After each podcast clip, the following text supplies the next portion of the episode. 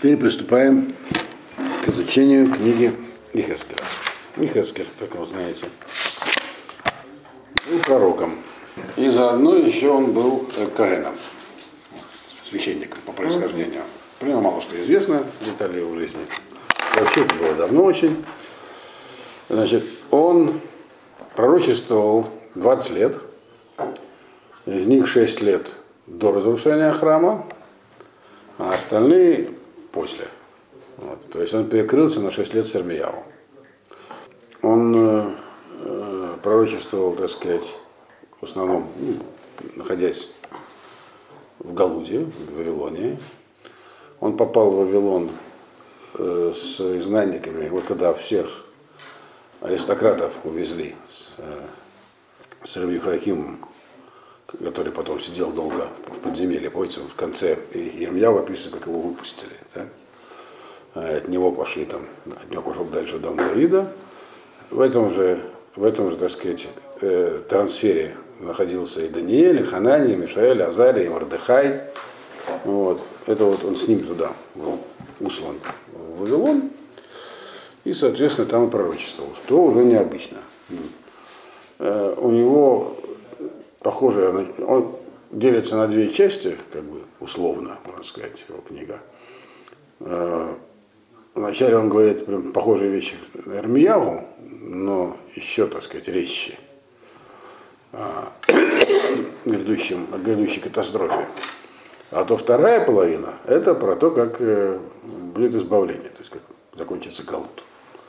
В отличие от Эрмияву, которому такое, так сказать, Э, у него была более тяжелая участь, он в основном почти исключительно, ну, там буквально одно-два небольших пророчества, если вы помните, про, Гал, про, про Гаулу, а так у него все про Галут тяжелый. Вот. А вот у Ехескеля у него было и то, и другое.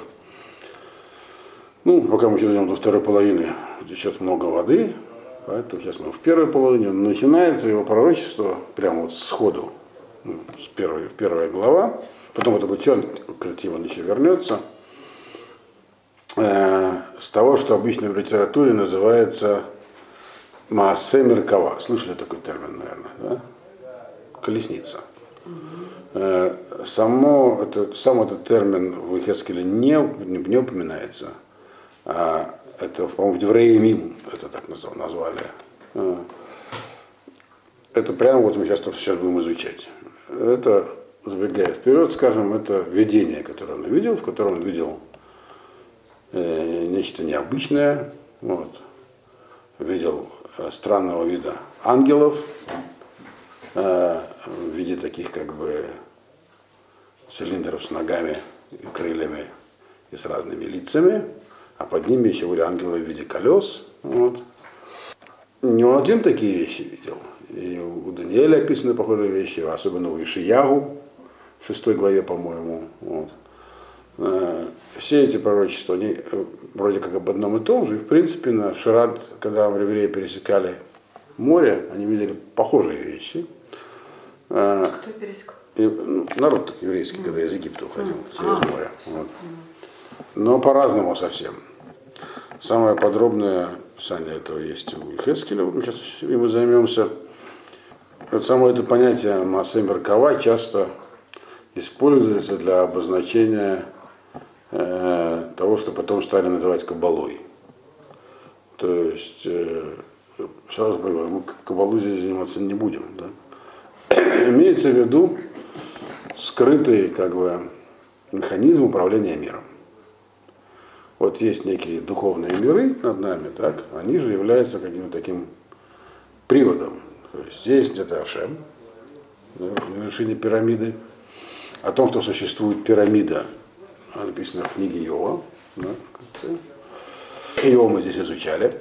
Да, о том, э, что есть божественное управление, его надо пытаться постичь, написано в книге Каэля, это очень хорошо, кто хочет, почитает. Но там это все написано не на уровне, не приоткрываются как бы какие-то там скрытые пружины. А Масса Верковая здесь по описанию, тут как бы, как бы снимается такая оболочка, то, что было на пересечении моря. Видели руку, видели, увидели духовные миры, насколько это можно видеть. Как бы, как влияние проходит сверху вниз, разные его этапы. Э, И вот с этого Ихескель начинает.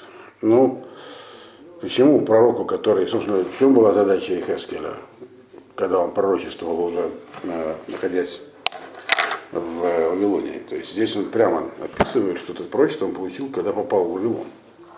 Не, не те шесть лет, которые... То есть те шесть лет, которые он провел в Вавилоне перед э, разрушением храма. Он э, должен был, собственно говоря, успокоить народ, и вот его пророчество. Потому что, и об этом пишет Ирмияу тоже, когда евреи оказались изгнанными, то, в общем-то, это же был не первый прецедент изгнания, а второй уже. Ну, если рассматривать все изгнание Израиля, то есть Северного царства, как один эпизод. Он-то был не один, то был несколько их. Их не в раз всех сразу выгнали. Что с ним произошло, мы знаем. Даже из книги Ирмияу в том числе. Они полностью растворились где-то. И только потом каким-то мистическим образом э, при конечном избавлении они появятся, как это написано у Захарии очень хорошо. И я думаю, Шведский тоже об этом, там, когда будет говорить про избавление, последний, там, последняя, вторая половина, он про это тоже будет говорить. Э, И почему они исчезли? Потому что у них не было никакой, так сказать, э, надежды. Все, изгнание, вы проиграли, значит, Бог нас покинул, до свидания. Все, можно э, ассимилироваться. Другого выхода нет. Так вот, Михайловский должен был как-то народ укрепить, объяснить, что это изгнание не означает, что всему конец. И вот он таким образом закреплял. Ему было дано видение того, как Бог управляет миром. То есть все, что происходит, происходит по божественной воле, а не то, что никого Бог не покинул, вот он управляет. И значит, то, что он говорит про избавление, ну, есть некий, есть некий цикл, э, как все, как все в мире циклично, как написано в Поэзии. И, и, он, и он это видит, он это увидел и писал. Значит, Ихескель, первая глава, первый посук. Ваи бишлушим шана барви барви бахамишала ходыш вани бетоха гола аль нагар квар нефтеху ашамаем вэр эмар от элоким. И было на 30-й год, 4 имеется в месяц, 5 числа, я нахожусь в Галуте, имеется в виду в Вавилоне, вот, на, на реке Квар, на реке, которая называлась Квар. Открылись небеса, и я увидел божественное видение, как он пишет. Вот. Ну, что за 30-й год? 30-й год имеется в виду 30-й год юбилейного цикла. Вы знаете, что в первом храме сейчас у нас тоже есть эти циклы считаем, каждые 50 лет это юбилейный цикл. Вот это был 30-й год юбилейного цикла, в четвертый месяц, то есть Тамуз, месяц Тамуз, 5 числа. Эту дату он, он точно обозначил. И ему было божественное видение не где-нибудь, а в Галуте. И на реке, которая называлась Квар, э, тут есть разный ряд вопросов. Так, почему так важно знать, что это было вот в этот день и в этот год? Э, что за река? Если это, ну, основная масса комментаторов эту реку никак не комментируют, просто говорят название такое. Вот. Некоторые археологи пытаются сказать, что это был такой канал. Упоминается в разных источниках нееврейских такая как это речка Кавара, это еще какая-то там она шумерское слово, в общем, ну неважно. Здесь есть важно понять, что это, почему, почему это на реке. Самый главный вопрос, почему, собственно, у него было пророчество в, в Бавеле. Мы знаем, что пророки вообще так не работают. Пророчество в земле Израиля только. Вот. Правильно? Угу. Да, вот. Если вы помните историю с Йоной, так? Почему Йона убегал? Он не хотел идти в это самое. Он получил пророчество, хотел убежать за границу. А за границей ему пророчество не дадут уже. Все. Ну, его вернули и заставили пойти все-таки в Ниневию и объяснить, высказать свое пророчество. Связана вот эти, эта дата связана э, с э, тем, когда он оказался в Бавеле. Значит, на 18-й год э, царствования царя Ишияву это было известно, что это был юбилейный год.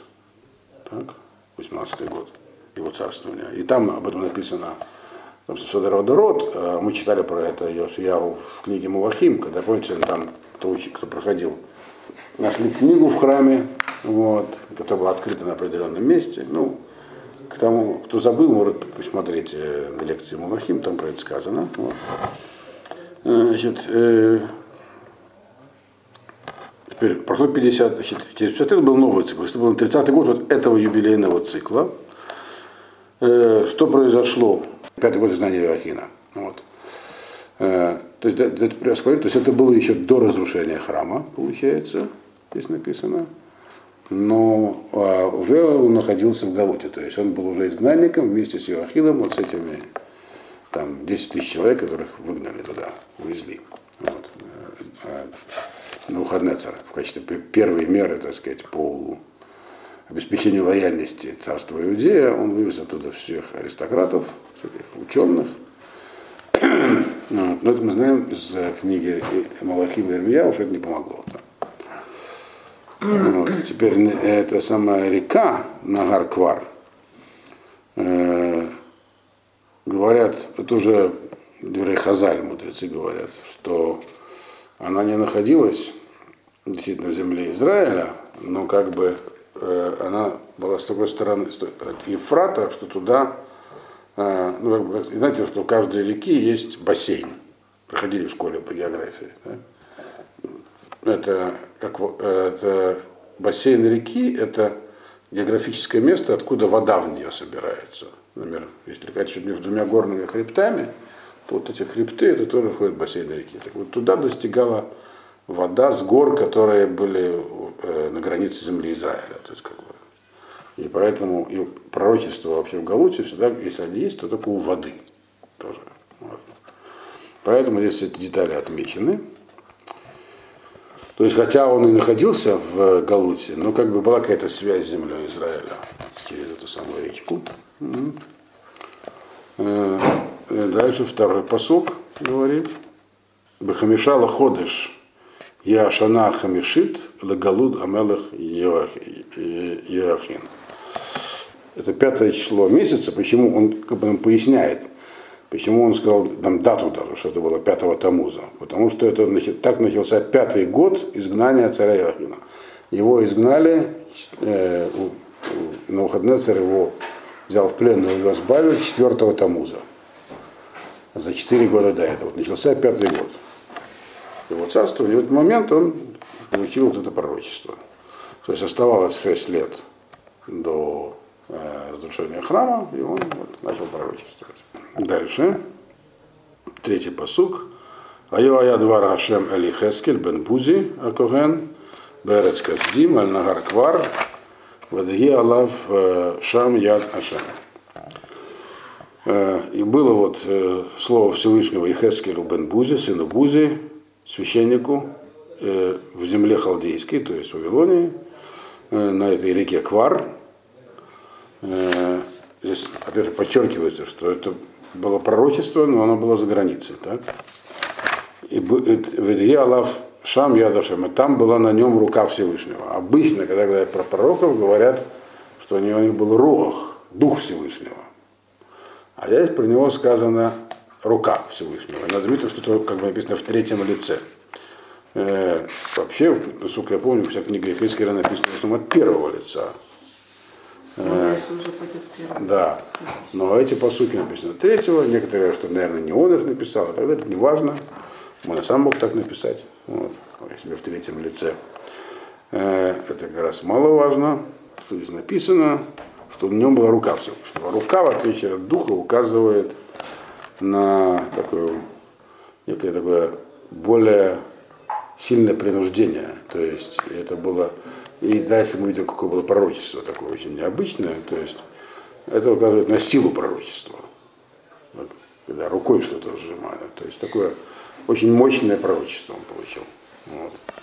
Вообще, вот то, что я говорил в Геморе Сангедрин, когда говорится про, там описывается масса Меркава в втором муде, есть еще масса Берешита, масса Меркава, и там написано, кому и как можно, кого и как можно обучать масса Меркава. Его вообще никому нельзя э, обучать даже одного человека, а уж не говоря, тем более про группу людей. Э, Там имеется в виду не описание массы Меркова, которое есть у Хескеля и а, в Ишиягу, оно тоже есть, но намного более такое свернутое.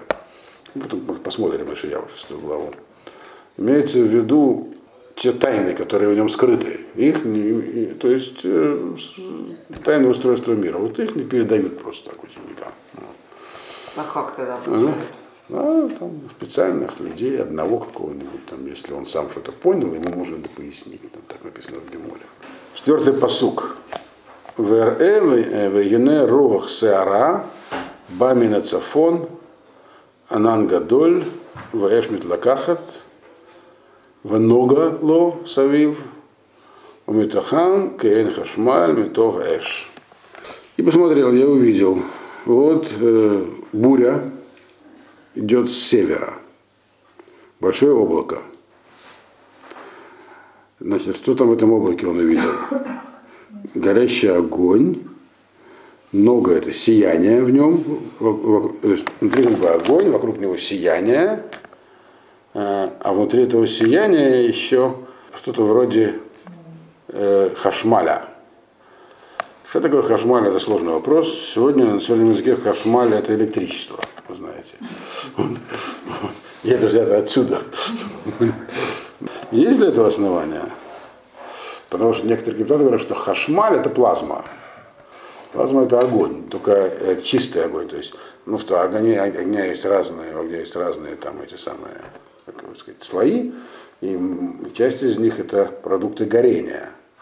Э, то есть э, какая там копоть, дым, а вот а, а, а это такой чистый огонь, который без всякой копоти. Вот. Есть и другие объяснения этого, но в общем что-то такое эфемерное. Горячее. Что-то, там все было горячим. То есть, а много сияния это холодный огонь. То есть это сияние это то, что не, не сжигает. То есть оно такое как бы как огонь, но не, сж- не сжигает. То есть видно там разные виды огня. Огонь всегда указывает на уничтожение. Вот. Огонь вообще, чтобы уничтожать. Но, как видим, здесь не любой огонь уничтожает.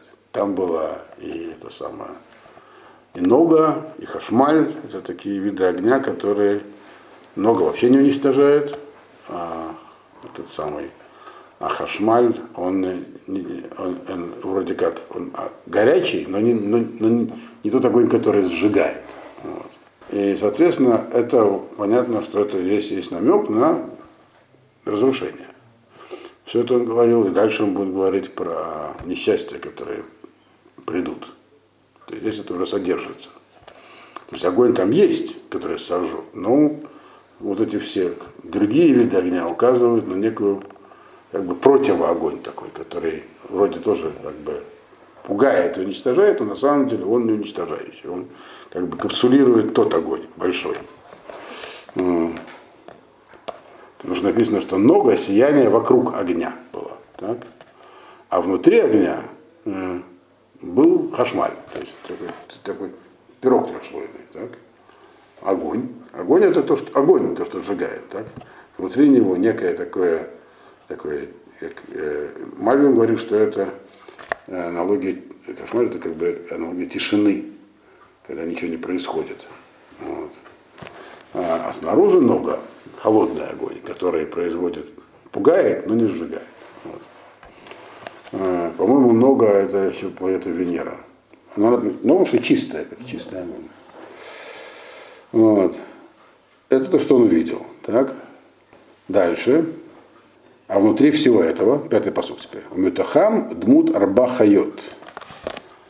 Веземаре. Дмут адам лаэна. А внутри их, вот этих всех огненных оболочек, что-то похожее на четырех животных. А, а выглядели не так. Они были похожи на человека. Так здесь написано, это вам перевел просто. Так. Вот Адам Лагена, у них было подобие человека. То есть это животные, подобные человеку. Это как? Но это означает, что они вполне животные. Дальше мы увидим, э, э, что имеется в виду, забегая вперед, скажем, что они, у них были лица животных. И, кстати, э, Рамбом, там было не одно лицо, а четыре. Одно из них было человеческое. То есть, это же, то есть, что такое животное, которое подобно человеку? Мультяшки. Ну да, мультяшки. Чем отличаются животные в мультяшках от обычных животных? Они антропоморфны. Ходят на двух ногах. О, правильно, вот. То есть они выглядели как э, люди в том смысле, что они не, у них даже будет написано по две ноги, то есть они не, не животные, которые на четырех лапах ходят. То есть они животные, хайот, э, значит, но подобные человеку. Дальше это будет расшифровано, в чем подобие. Но надо иметь в виду, что здесь вообще имеется в виду совсем не животные. Это ангелы. Он видел Малахим. Э, Описываются они как животные, потому что дальше просто будет говориться, что у них каждого по четыре лица, и три из них это лица животных. И все это как бы трудно понять вот так прямо, как написано. То есть это, мы, это, имеет, это, это тайна, но можно, мы это учить как аллегорию. Что такой уровень понимания тоже есть, как аллегория. Э, Почему все это назвали в, в этой самой в книге э, в Девраимим назвали это колесницей. Как бы колесницу тянут за собой животные. Так? И у нее есть колеса. Вот. Дальше написано, что колеса он там тоже увидел. То есть здесь это все названия ангелов, которые как бы такими словами обозначаются, не более того. Вот. Здесь очень Мальби много по этому поводу написал, и он не может обойтись здесь без того, чтобы не указать некую тайну. То есть он говорит, что то, что он увидел, он увидел, грубо говоря, мир ангелов, вот, которые вообще-то нематериальны, поэтому видеть их нельзя. Так? Я видеть не материально. Но они могут принимать некую, как бы, э, ну и понятно, что это видение, он их не видел воочию. Видение означает во сне, в полусне, в трансе, что-то такое. Вот. То есть это способ их описания. То есть так они ему явились, что он мог их описать. Вот. Все это вместе, это, опять же, говорит, это показывает, ну, грубо говоря, некую схему, модель. Вообще все, что мы говорим про то, как устроены духовные миры, является моделью. Мы не можем ничего такого описать. Правда, Рабдан с этим не согласен, но так считают многие так сказать, каббалисты, что вот сферот и все остальное, это, что говорим, это модель некая. Вот. Это Есть такая книжка по Кабале, называется Срод Хаим, это крат... укороченное изложение книги Эцхаим. Я там, если до этого прочли книги все предисловия, там, там много. Вот. Примерно половина из них считает, что это э, модель. Не то, что кто-то сегодня написал. В глубину веков. Вот. Они слово модель, конечно, не употребляют, но что значит он видел там? А, то есть некие ангелы, которые называются хайот. Колесница, я как бы тяну двери, то есть она, эти, э, это что такое колесница? А, Ну, вот что такое, зачем нужны звери? Они куда-то идут, они выполняют чью-то волю. Так. А, то есть передают влияние. Вот как бы их посылают, передайте влияние туда. Вообще это за работа ангела. Что такое ангел? Функция Всевышнего. Нажали на кнопку в одном месте, в другом он сработал. Это не самостоятельная сущность. Я вот, он говорил, вот, так что вот. То есть это, он видел какой-то мир ангелов на каком-то уровне, он не один, там есть цепное опускание миров и так далее, это тоже в Тане написано все, да, и что Шелуда Ламот и прочее. Вот, э, цим цум при помощи сжатия. Так вот он увидел некий уровень управления, более низкий, чем видел их э, Ешияву. Поэтому, откроем Ешияву, Более низкий. да. Он находился в Галуте, и, по времени был позже. Вот. Когда храм разрушен был, а там уже Даниэль видел подобные вещи, это описание еще более грубое. Вот. Если я не ошибаюсь, это находится у нас Ешаяу, по-моему, в шестой главе, если я найду. Он пишет так, Ешаяу. Ну, коротко только посмотрим. Э, Бишнат мот Амелах Узиягу, ВРЭ, это Ашем, Юшев Аль-Кисе Рам Ванеса. Ушулав Млеим Эль Рейхаль. Он говорит, было вот когда в день года, года смерти царя Узияву, я увидел Ашема, сидящего на престоле высоком, и его края там заполняют весь зал. Значит, то есть, а он начинает с того, что он увидел кого? Как бы самого Всевышнего. Понятно, что невозможно видеть но это показывает на более высокий уровень видение. Здесь ничего такого нет. Здесь он говорит только хайот. То есть огонь и хайот. То есть ангелов. То есть не более низкий уровень. Вот. И что там еще? Он увидел Серафим, он видел, он там увидел Серафим, это ангелы, которые стоят над ним, у них по шесть крыльев, у каждого из этих сарафов, сараф это такой малах, ангел, одними закрывает лицо, бештаймер, то есть одной парой закрывает лицо, другой парой закрывает ноги, а на двух других летает. Значит, у Караза Эльзева Амара и в другом там обратились и сказали Кадош, Кадош, Кадош, Ашем Куцахот Мухар Суда, Ашем Велик, заполняет весь мир его слава. Вся, все это видение – это божественное управление. И там оно начинается с более высокого уровня Вишьяву попросту. Вот. Оно начинается как бы с более высокого духовного мира, где находится Кисе, престол славы. А здесь начинается с более низкого, с мира ангелов, причем не самых высоких. Э, Молим, что это начинается именно в мире Яцира находится. Кто читал Таню, Яцира это какой по счету мира, если снизу считать? Второй. Асия, а, Яцира, да, если снизу. Если сверху, то третий, да. Всего четыре. Это условно все. Значит, он увидел вот этих самых э, ангелов, и дальше он их описывает.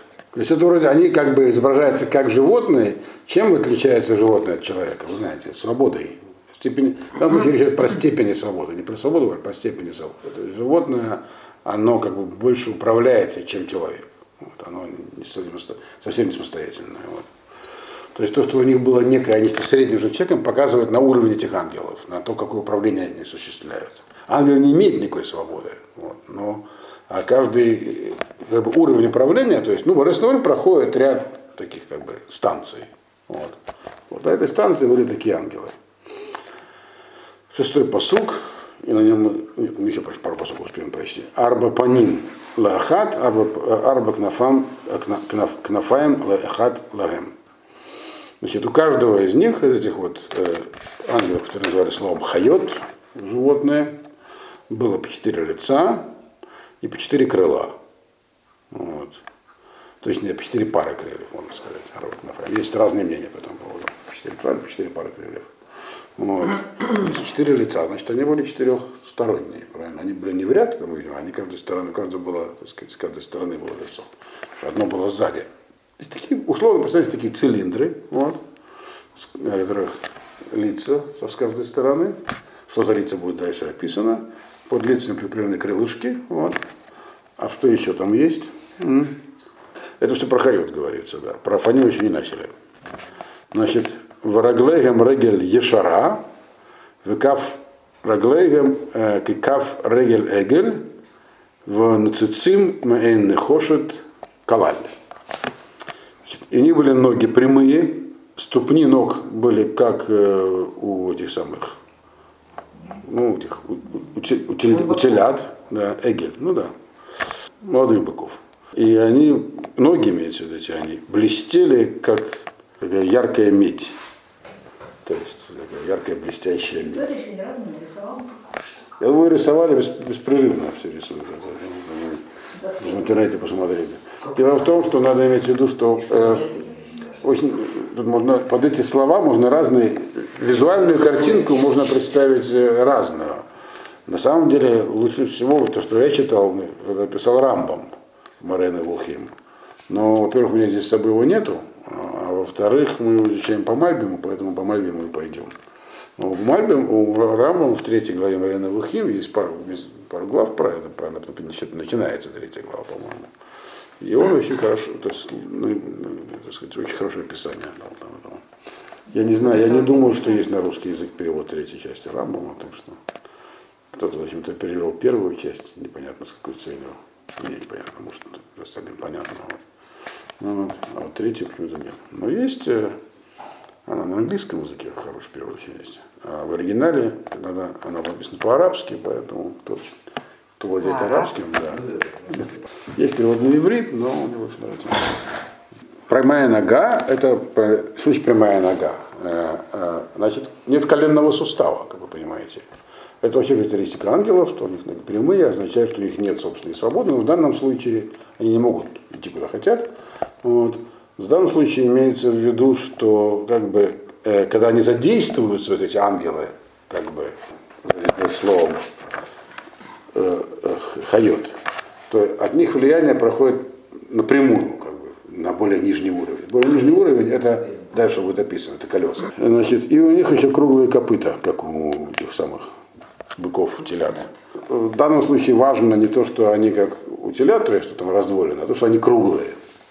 И э, почему важно, что они круглые, мы поймем дальше. Надо только запомнить, и когда в следующем занятии будем говорить, напомните мне, что я объяснил, когда дойдем до следующего уровня. И они еще были как блестящая медь, как бы, как бы на цицин, он разбрасывает искры. Это на слово нахош, это медь, оно еще на словом нахаш. Э, то есть получается, что сделал Нахаш? Ну, тот самый Нахаш, когда мы, мы первоначальный Нахаш, который упомянут в Берешите, ввел некую нечистоту в этот мир. Э, Абрабан Элдонского, некоторые другие пишут, что история Берешит, первая, называется Массе Берешит, э, которая написана, что она тоже сейчас сказал, то есть Гемор различает две таких тайны. Одна называется Маасе Берешит, это вот первоначальное творение, а вторая Маасе Меркава, то есть творение и управление творением. Это все так бы такие тайны. Вот. В данном случае одно из, одно из вещей, которые мы здесь можем из этого увидеть, что вот эта вот нечистота, она до этого уровня дошла, раз у них ноги такие медные намекают на это. Но есть и другие еще смыслы, смыслы в, этом, в этой меди. До какого уровня? До уровня Малахаим, то есть до духовного мира, до мира Яциры. На этой радости мы сегодня закончим, потому что мне пора заканчивать. Когда Сатан появился? Сатан, когда тогда? Это за 6 лет до разрушения первого храма. Сатан не появился. Сатан это не сущность, а как говорит, а как говорит Мальбим, это сила отсутствия, а не то, что есть. Вот. Вот. Это в Йоге объяснено. Вот. Ну, Масса Меркава непростая вещь, но мы ее так пройдем, а потом все-таки, когда мы все прочтем, э, я еще коротко объясню, для чего все это.